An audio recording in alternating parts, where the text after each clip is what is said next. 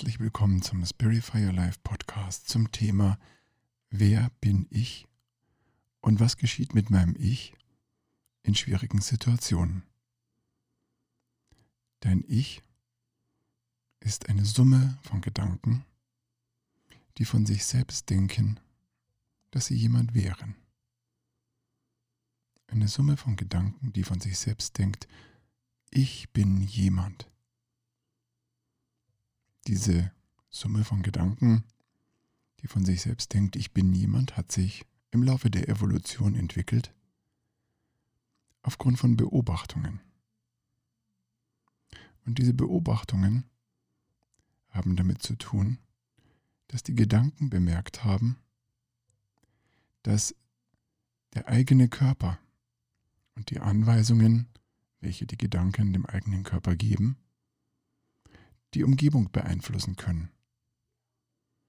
Wenn also ein Affe eines Tages im Laufe der Evolution festgestellt hat, dass sein Körper, seine Hände, eine Banane vom Baum geholt hat oder eine Kokosnuss oder einen Stock benutzt hat. Das war der Moment, in dem eine erste Vorstufe von einem Ich entstanden ist. Plötzlich waren da Gedanken, die haben festgestellt, dieser Körper, diese Hände haben es getan. Diese Hände, die von etwas in mir gesteuert wurden, haben diese Aufgabe gelöst. Das war die Vorstufe zum Ich, noch nicht das Ich selbst. Denn für ein Ich muss das Bewusstsein ein Wort entwickeln. Du kannst nicht jemand sein, ohne für dich selbst ein Wort zu haben. Hättest du kein Wort für dich, wärst du niemand. Auf eine Art wärst du dann auch frei.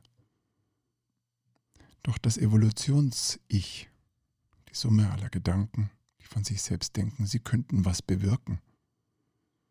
Oder sie müssten was bewirken, diese Summe von Gedanken hat das Wort Ich gewählt. Und plötzlich dreht sich alles, was geschieht, um dieses Ich. Die Gedanken gehen von der Annahme aus, dass alles, was geschieht, seit dem ersten Herunterholen einer Kokosnuss oder Banane durch ein im Bewusstsein wachsendes, sehr frühmenschliches Wesen, dass all das mit dem Ich selbst zu tun hätte. Das ist natürlich vermessen das Ich selbst bewirkt weniger, als es denkt, aber es hat sich gebildet, weil es erkannt hat, dass in der Frühzeit alles, was passiert, mit ihm selbst zu tun hat. Wenn da zum Beispiel eine Situation ist, in der Angreifer kommen, dann hat das Ich immer noch die Idee, das hätte mit ihm selbst etwas zu tun. War ich nicht vorsichtig genug? habe ich nicht vorgesorgt. Jetzt muss ich mich verteidigen. Oder jetzt muss ich schnell rennen. Die Angreifer in der Umgebung können aus unzähligen anderen Gründen aufgetaucht sein, doch das Ich denkt, es hätte was mit ihm selbst zu tun. Also, wenn du heute in einer Zeit, die vielleicht für dich nicht so einfach ist, Ängste verspürst oder man nennt es Kontrollverlust, also Gedanken darüber, dass du deine Umgebung nicht mehr so gestalten kannst, wie du es schon immer gestaltet hast, Gedanken darüber, dass die Möglichkeiten, die du immer hattest, die Einflüsse, die du immer ausüben konntest, plötzlich nicht mehr auszuüben sind. Wenn dir das in Gedanken klar wird, wird sich dieses Ich melden. Dieses Ich, was davon abhängt oder abhängig ist, in der Umgebung etwas zu bewirken und zu kontrollieren und zu verändern, wird oder könnte auf eine Art unruhig werden oder aufschreien vor Verzweiflung oder vielleicht wütend werden oder verzweifelt oder sinnlos. Die Gedanken, die von sich selbst denken, sie würden die Welt, in der sie leben, verändern, müssen plötzlich erkennen, dass sie einen großen Teil von dem, was sie dachten, nicht verändern können. Und das ist eine Erkenntnis, die zwei Aspekte hat. Ein Aspekt ist, man könnte in die Angst der Evolution zurückfallen. Das Ich könnte sich nur noch darum kümmern, die Kontrolle zu behalten, die noch bleibt. Die andere Möglichkeit, es könnte sich ein spirituelles Tor öffnen. Es könnte sich die Erkenntnis öffnen, dass dieses Ich gar nicht wirklich das ist, was du bist. Dass dieses Ich, was gerade verzweifelt darum kämpft, die Kontrolle über die Umgebung zu behalten und die Gedanken verteidigen zu können, dass es selbst den Einfluss auf die Welt hätte. Dieses Ich könnte zu kleinen oder größeren Teilen zerbrechen.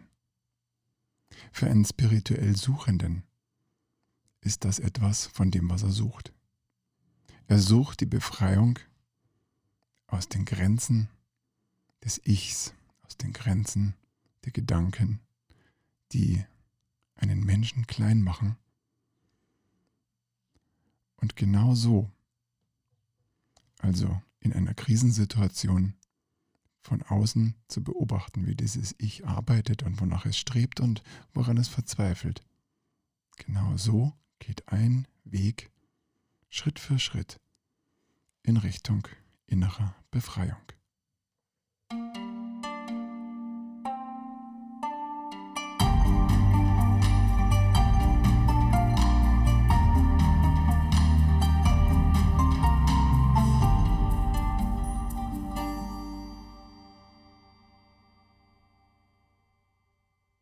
Diese innere Befreiung, die man auch Erwachen nennt, ist bei manchen ein Sofortprozess. Das ist aber eher selten. Dann nennt man es Erleuchtungserlebnisse. Also die spontane Erkenntnis, dass du selbst als Gedankenkonstruktion nicht mehr bist als eine Gedankenkonstruktion. Das ist ein Erleuchtungsmoment, denn du kommst ja in einen neuen Zustand. Du kommst in den Zustand, in dem das Gefängnis der Gedanken, das dich bislang gefangen hielt oder glauben lassen ließ, du wärest dieses Ich, dass dieses Gefängnis plötzlich verschwindet, aber dein Körper lebt ja weiter und letztlich das, was du bist, lebt auch weiter in einem neuen Zustand. Wie also ist der Zustand, jenseits der Begrenzungen, dass du denkst, du wärst einfach dieses Ich mit diesen Gedanken. Er ist freier. Er ist neutral. Er ist beobachtend. Und er ist unpersönlich. Dieses Ich ist ja eine Persönlichkeit, die immer etwas will, von sich selbst, von anderen, von der Welt. Dieses Ich ist ein eine Menge aus Gedanken, die immer eine Idee darüber hat, wie die Welt sein sollte, welche Ziele es hat. All das würde sich verändern, wenn das Ich wegfällt oder zerbricht, aufgrund zum Beispiel von Kontrollverlust. Bei vielen kommt eine unbewusste Angst vor dem, was passieren könnte, wenn man zulassen würde, nicht mehr die Kontrolle zu haben. Und diese Angst ist entweder wirklich eine reine Angst und die Menschen geraten in Verzweiflung oder in Depression, oder diese Angst sorgt dafür, dass das Ich diesen Schritt des Kontrollverlustes, des Loslassens auf keinen Fall macht und stattdessen Ersatzhandlungen macht. Zum Beispiel wird es wütend, es sucht Schuldige, für diese Situation mit Kontrollverlust. Oder es sucht Feinde, Denn wenn man Feinde hat, hat man immer was zu tun. Es sucht vielleicht Ablenkung, manchmal auch in Form von, könnte man sagen, drogenartigen Dingen. Also alles, was auf schnelle Weise, auf einfache Weise ein Lustgewinn oder ein emotionales Umfeld bietet. All das sorgt dafür, dass das Ich denkt. Es hätte die Kontrolle, könnte Gefühle, auch gute Gefühle herbeiführen und könnte sich von der Angst ablenken. Also all solche Reaktionen wären normal, wenn du in eine Situation gerätst, in der du die Kontrolle nicht mehr so ausüben kannst, wie du es vielleicht dein Leben lang konntest. Spirituell gesehen ist es eine riesige Chance. Es ist die Chance, durchzubrechen durch die Grenzen dieses Ichs, weil dieses Ich nicht mehr tun und lassen kann, was es will. Es könnte sein, dass du erkennst, dass egal welche Gedanken jetzt etwas bewirken wollen, sie einfach keinen Ansatzpunkt finden. Sie finden keine Möglichkeit, keinen Hebel, keine Lösungen, keine Varianten, die ausgeübt werden können, noch sie finden nichts. Und an dieser Stelle könnte es sein, dass etwas loslässt, den ewigen Kampf aufgibt, erkennt, dass es nichts gibt, was du tun kannst.